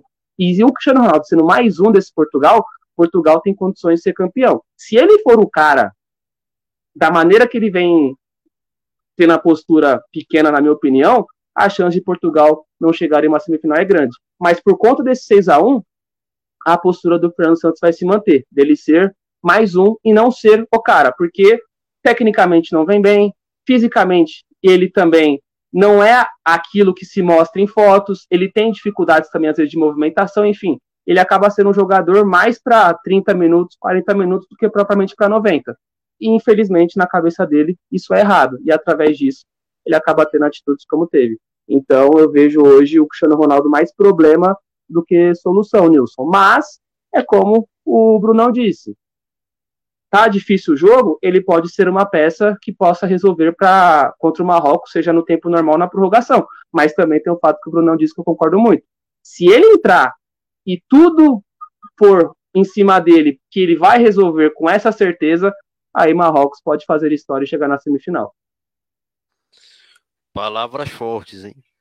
Fortes declarações. Agora eu quero saber de você, meu caro amigo Alex Lá. O Leandro já deu papo aí, disse que é mais problema do que solução. E você pensa o quê? Concordo plenamente. É, eu acho que além da gente, a gente tem que olhar dentro de campo. É óbvio que ele é uma lenda, maior de Portugal, mas tem que olhar o que ele está fazendo de campo. E um fator muito importante que a destacou, destacou é isso, né? Que quando ele está em campo, por mais que ele não esteja bem no jogo, os jogadores se sentem na obrigação é, de tocar a bola para ele, de forçar às vezes uma jogada para o Cristiano Ronaldo sem ele não ter essa obrigação. Eu acho que acontece na seleção de Portugal e mostrou um pouco do, da situação contrária que acontece no Brasil, por exemplo. O Brasil, tem o Neymar, parece que os jogadores se sentem mais seguros, meio que com aquela sensação de que, pô, tem o Neymar ali, eu posso jogar meu jogo, porque se der alguma coisa de errado, no final a vai ser do Neymar. Se eu errar um passe, o Brasil perder, no final a vai ser dele. Parece que os jogadores sentem essa tranquilidade. Eu, pelo menos, sinto isso no Brasil. Em Portugal parece que é o contrário, os jogadores se sentem mais presos com o Cristiano Ronaldo em campo. E tem um fator de que ele não, não está jogando tão bem mais. É, foi uma, uma escolha tática e técnica que foi acertada. É, claro que é, é o Cristiano Ronaldo poderia ter feito também três gols hoje, não seria surpresa para ninguém. Mas é, o tempo passa, as coisas mudam. Ele não é mais o jogador que ele era antigamente. Ele não é mais o cara que ele era antigamente. E a seleção é melhor sem ele. E não adianta muito ele achar que não, ele se sentir dono da seleção, fazer coisas que para mim foi um papelão que ele fez hoje. Não adianta, a seleção é melhor sem ele, joga melhor sem ele, não tem o que possa fazer. O tempo passa e foi o que eu disse na primeira vez que eu falei do Cristiano Ronaldo. Ou você morre como herói, ou você vive para virar vilão. Ele está estendendo, ele está virando vilão. É... Mas sobre taticamente, é, acho que ficou notório que a seleção joga melhor sem ele e existe é, essa obrigatoriedade quando ele está em campo de jogadores, talvez até inconscientemente, pô, o Cristiano Ronaldo tá ali, ele é o cara do time, eu tenho que tocar a bola nele. Às vezes uma bola que, sei lá, ele tá na direita, uma jogada na esquerda que o jogador tem mais condição, o cara vai forçar uma bola na direita para entregar para o Cristiano Ronaldo. Como a gente vê a Argentina fazendo isso muitas vezes com o Messi. A bola não passa no jogo sem tocar nos pés dele. Quando o Cristiano Ronaldo está em campo, é claro que a bola vai passar nos pés dele em quase todas as jogadas. E talvez ele não tenha mais aquela aquele índice de aproveitamento. Quando o Cristiano Ronaldo, em 2017, tocava na bola, ele ia ter 10 chances de acertar 9,5. hoje em 10 ele acerta 5 e acaba mudando. Ele não é mais jogador que era não tem a mesma explosão. Claro que ele tem um físico invejável. É, acho que um jogador da ID tem isso. Mas o tempo passa, ele não é mais aquele jogador. E hoje se comprovou que a seleção é melhor sem ele. Então não tem muito o que fazer. É, a seleção ficou mais leve, ficou melhor sim sem o Cristiano Ronaldo. Perfeito. Bom, agora vamos lá. Desculpa, desculpa, desculpa te cortar, Nino, mas não, não, não, não sei você, mas não dá uma dor no coração quando a gente, quando a gente para pra pensar, cara, o Cristiano Ronaldo não é, é mais é o mesmo, cara. É muito estranho. É muito estranho. Porque assim, o, o jogador que eu assim, mais admirei vendo jogar foi o Ronaldinho, mas talvez o jogador que mais me assustou com o desempenho foi o Cristiano Ronaldo daquela fase de 2017 que ele fazia hat-trick todo o jogo de Champions. E é muito estranho a gente ver o Cristiano Ronaldo não conseguindo fazer isso. É muito bizarro. Me é, assusta é, particularmente. Toda temporada que começar vai ter certeza. Quem vai ser mais um? Vai ser ele ou vai ser o Messi? Um dos dois vai ser. Exato, exatamente. É muito estranho. Isso. É estranho, realmente. É verdade, né? Realmente é, é esquisito mesmo. Compartilho da opinião do Bruno também. Bom, é... vamos lá então, para a gente fechar, passar a régua desse jogo, falar dos destaques aí individuais, negativos e positivos. Começar por você, Alex. Bom, o destaque positivo da partida eu acho que não é muito difícil não ser o Gonçalo, né? Ele faz três gols, mas além dele, eu gostaria de destacar muito a partida do Otávio. Eu achei que ele faz um ótimo jogo hoje, foi muito bem no meio de campo, juntamente com o João Félix. E nos destaques negativos, é meio difícil listar algum destaque negativo na seleção da, de Portugal, propriamente, porque faz uma ótima partida no jogo de hoje. Não tem nem muito o que falar, não tem aonde achar jogadores ruins. E sobre a seleção da Suíça, eu acho que não foi mais algo que seja culpa de um jogador específico. Talvez ali o gol é, do, do Pepe tenha sido uma falha ali do Akanji, enfim, na marcação, mas não é algo que tem como você citar alguém específico, né? É mais um, um o sistema de jogo conjunto não funcionou, então é, fica meio difícil você achar um ponto negativo quando o time inteiro não funcionou hoje. E você, Bruno? Agora sim, microfone ligado. É... Acho que de Portugal, para mim, tem dois nomes que se destacaram, foi o João Félix e o Gonçalo Ramos. É, eu pensei talvez até no Rafael Guerreiro, gostei da partida dele, mas vou ficar com, com esses dois como destaque positivos. Não sei, destaque negativo é, é difícil você achar. Fiquei pensando aqui em nomes da Suíça, mas parece que foi uma derrota mais coletiva, não passou por um erro individual, sabe? Não tem aquele cara que você pensa, nossa, esse cara aqui foi um pouco mais abaixo. Eu particularmente não gostei da partida do Ricardo Rodrigues, que é um cara que mais experiente, mas enfim, é, acho que o Ricardo Rodrigues e talvez o, acho que eu vou ficar com os dois caras que seriam os alas, vai. O Ricardo Rodrigues e o, e o Fernandes pelo lado suíço. Então são esses os dois destaques positivos e negativos. Leandro? Pelo lado de Portugal também vou na maneira de raciocínio dois nomes. Um, Rafael Guerreiro, gostei muito do jogo dele. Dentro também do que o Fernando Santos propôs para a entrada do Dalot. E um jogador que eu vou colocar, só para sair um pouco do que o Alex e o Brunão trouxe, mais como um contexto geral dessa Copa do Mundo, complementando o que ele fez hoje, é o Pepe. É impressionante. Estamos em 2022 e o Pepe ainda é destaque. Já, já não jogando nas principais equipes do mundo, já não jogando né, no Real Madrid, enfim, mas na seleção ele consegue ter uma regularidade. Para mim, ele foi bem na fase de grupos e agora ele faz um jogo seguro e consegue também agregar com um gol, um gol que acaba ali encaminhando muito bem essa goleada. Então, meus dois destaques ali, mas também Félix, Bruno Fernandes e principalmente Gonçalo Ramos também me agradou muito, sem falar do Otávio, foi uma grande surpresa hoje. Pelo lado do, da Suíça, o Fernandes, não gostei do jogo dele, se por um lado o Rafael Guerreiro fez um grande jogo, foi muito por conta do jogo ruim do Fernandes. E um jogador também que não, eu não gostei, não que ele tenha comprometido nos seis gols, enfim, mas ele não passou uma segurança para o Sommer. Eu não gostei do jogo do Sommer porque ele é um goleiro que tende a ter essa segurança, tende a passar ali um, uma proteção muito grande, até para Kanji, Char conseguirem ali renderem muito bem. E eu não gostei do jogo dele hoje novamente, não acho que ele tenha falhado nos seis gols, mas teve alguns momentos ali que, poder, que ele poderia sim ter evitado. e não evitou, e aí a goleada foi complementada. Mas, como o Alex disse, não vejo a Suíça tendo um grande culpado, mas basicamente ninguém jogou bem hoje. É, concordo muito aí com vocês também. De fato, o Sommer, por exemplo, era um dos caras que eu achava, pô, acho que esse cara pode fazer aí o confronto ficar cascudo, naquele de ser o time martelar, martelar e parar nele, porque de fato é um grande goleiro. E sobre o Pepe também, né, cara? É impressionante. Eu tava, tava comentando com os colegas. Você compara o, o nível de desgraçamento mesmo do, do Piquet, por exemplo, e com o Pepe, né? Com a forma que tá o Pepe. O cara tá aí, cara, quase 40 anos. E o cara tá titular na Copa do Mundo. Tudo bem que é titular por acaso, por conta que, de lesão e tudo mais. Mas é um cara que entra titular e que faz as partidas que ele tá fazendo sabe? E o Piquet praticamente foi chutado do Barcelona. Diga, por favor, saia daqui urgentemente. Né? Então você vê aí como é, é a situação. E com um grande zagueiro no banco, hein? E é. questão de ser promissor, né? Que é o Antônio Oliveira. Inclusive, certeza que nos próximos anos estará o grande clube. É que ele, tem, é, que ele é muito novo, mas mostra o quanto o Pepe consegue prevalecer mesmo tendo talentos aí no banco de reserva.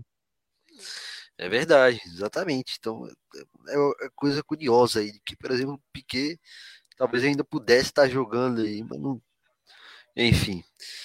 Bom, é, é isso então sobre essa vitória de Portugal, goleada que surpreendeu a todos aí, um 6 a 1 impressionante, é, que certamente aí quase ninguém esperava e aconteceu. Com isso, né, vale lembrar Vamos ter as quartas de final é, que já estão aí definidas.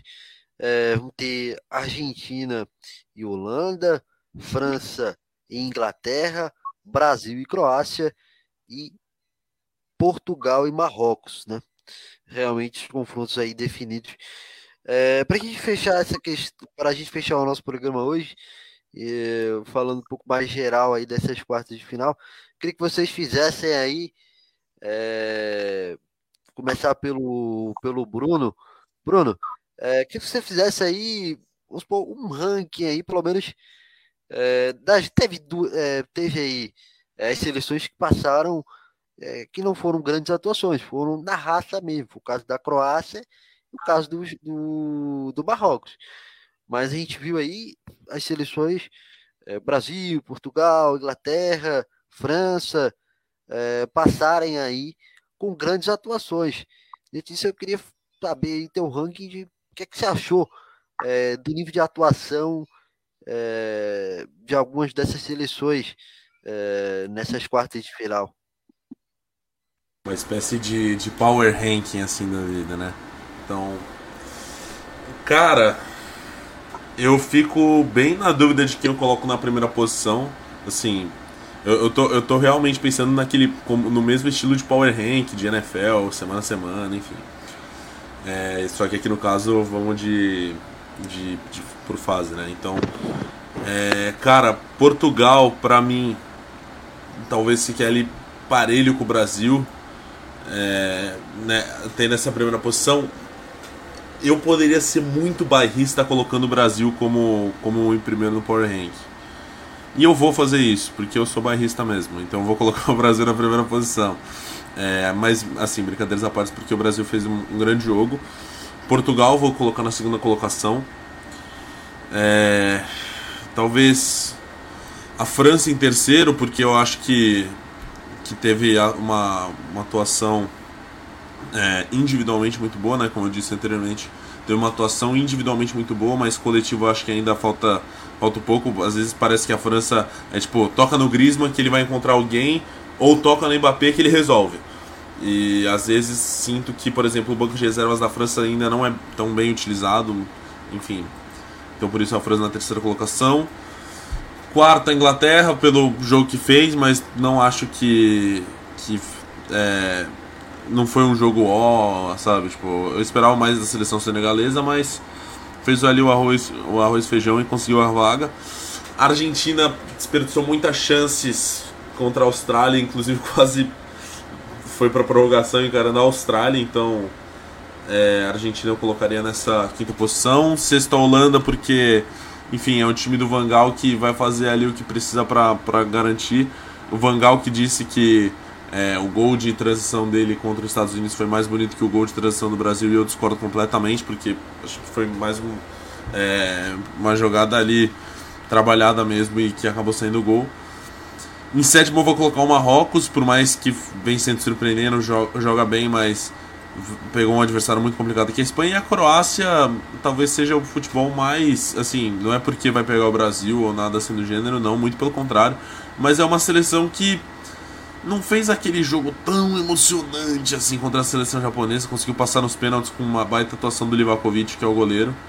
Então, esse seria o meu ranking, né? Brasil, é, Portugal, França, Inglaterra, Argentina, Holanda, Marrocos e Croácia. Caraca, consegui lembrar as outras seleções, estou até surpreso comigo mesmo, mas esse seria o meu, meu power rank aí, de, de potências dessa, desses oito melhores da Copa. E você, Alex?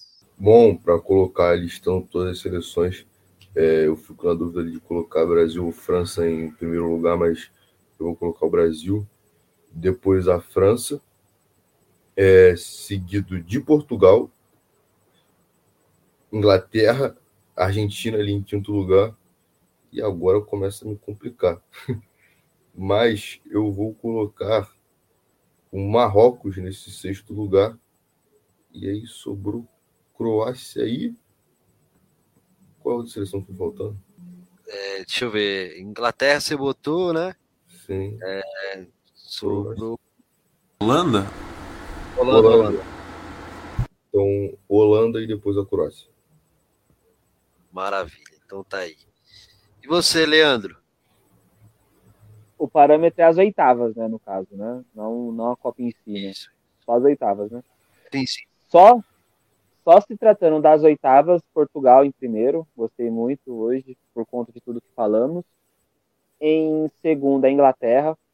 A Inglaterra enfrenta uma seleção muito difícil e consegue fazer três gols nela, inclusive o melhor ataque né, da, da Copa até então. Terceiro, o Brasil, só que o adversário brasileiro até cheguei a comentar isso na, no Fanático por Copa, a Coreia do Sul não mostrou nenhuma segurança defensiva na fase de grupos, e era totalmente plausível que o Brasil aproveitasse isso, e aproveitou. Então, eu vejo que o Brasil enfrentou uma seleção muito frágil defensivamente. Então, fica em terceiro. Em quarto, eu coloco a França. Não me agradou muito a França nesse jogo. Foi mais, um, foi, foi mais uma vitória da França que o Mbappé mascara a fragilidade coletiva, que eu acho que a Inglaterra vai aproveitar. É impressionante quanto a França jogou muito mal no, até o gol do Giroud contra a Polônia, e, e estamos falando de uma seleção que não sabe atacar, que é a seleção polonesa, então de olho nessa França aí no aspecto negativo. Em quinto, eu coloco a Argentina, que também, na minha opinião, poderia ter tido uma postura um pouco mais segura contra uma Austrália que é surpreendente, mas não passa de ser uma Austrália, com muitas fragilidades. E aí eu coloco a Holanda em sexto, porque a Holanda ela não consegue se impor é, na fase de grupos, apesar de se classificar. Com os Estados Unidos faz um bom primeiro tempo e aí entra naqueles 15, 20 minutos péssimos, os Estados Unidos fazem empate o jogo, aí o Dumfries acaba ali salvando né, o, o dia do Vangal e da torcida holandesa, então a seleção que oscila muito, aí a Holanda sexta. E aí a questão Marrocos e Croácia, só para manter ali o, o ranking, mas para mim o, a seleção que mais me agradou foi Portugal, depois Inglaterra e depois o Brasil. Marrocos é, é impressionante, tem que ser destacado, mas questões técnicas, de se impor, jogar ofensivamente, para mim, aí acaba entrando na frente. Nesse caso, temos aí Croácia em sétimo e Marrocos em oitavo, é isso? Marrocos em sétimo, Croácia em oitavo. Me decepcionou a Croácia contra o Japão. Tá certo. Muito bem, então tá aí. É, esses aí, os Power Ranks da galera para você, é, de atuação aí nesse, nesse, nessas oitavas, é, enfim, de perspectiva também aí para o futuro. É isso aí.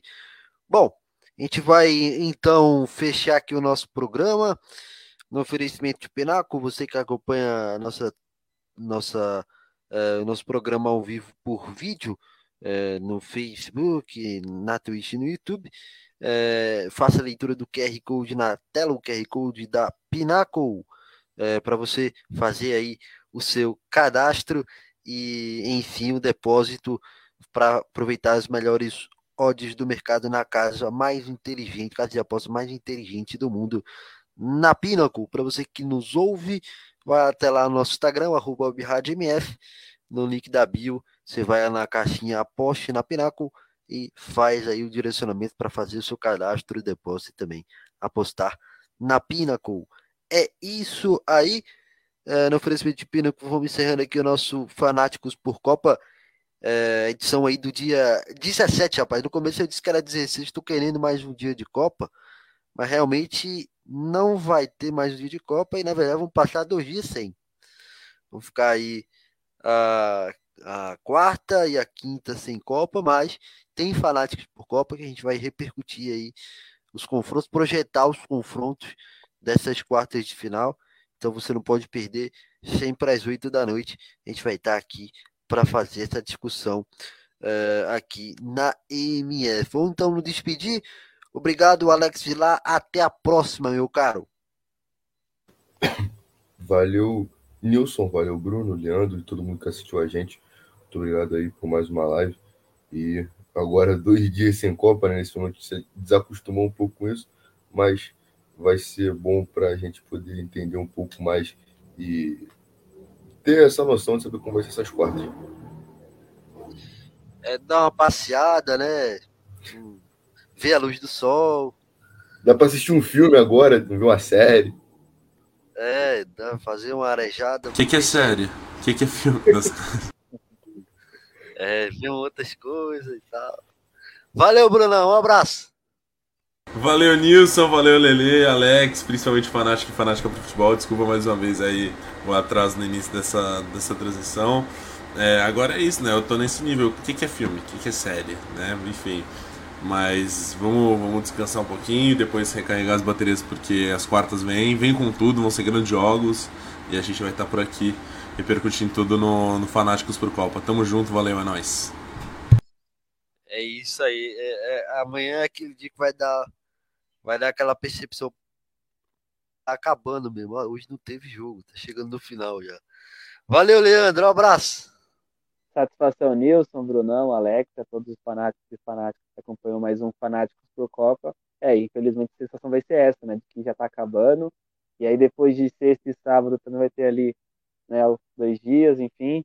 Infelizmente está acabando, mas tomara que acabe com o Hexa brasileiro. E agora, né, quartas de final, cinco europeus, dois sul-americanos e um africano. Vamos ver aí no que vai dar. É isso, mais uma vez, obrigado, Alex Celar, Bruno Scarciotti, Leandro Silva e, claro, você fanático por futebol. Muito bem, é, é isso aí. É, Siga-nos nas redes sociais, arroba Web Rádio MF no Facebook, no, no Instagram e também no Twitter. Siga-nos na, na Twitch também. Inscreva-se no canal do YouTube. Muito obrigado pela sua audiência, pela sua companhia. Até a próxima, o melhor do futebol, passando emoção que você já conhece. Tchau!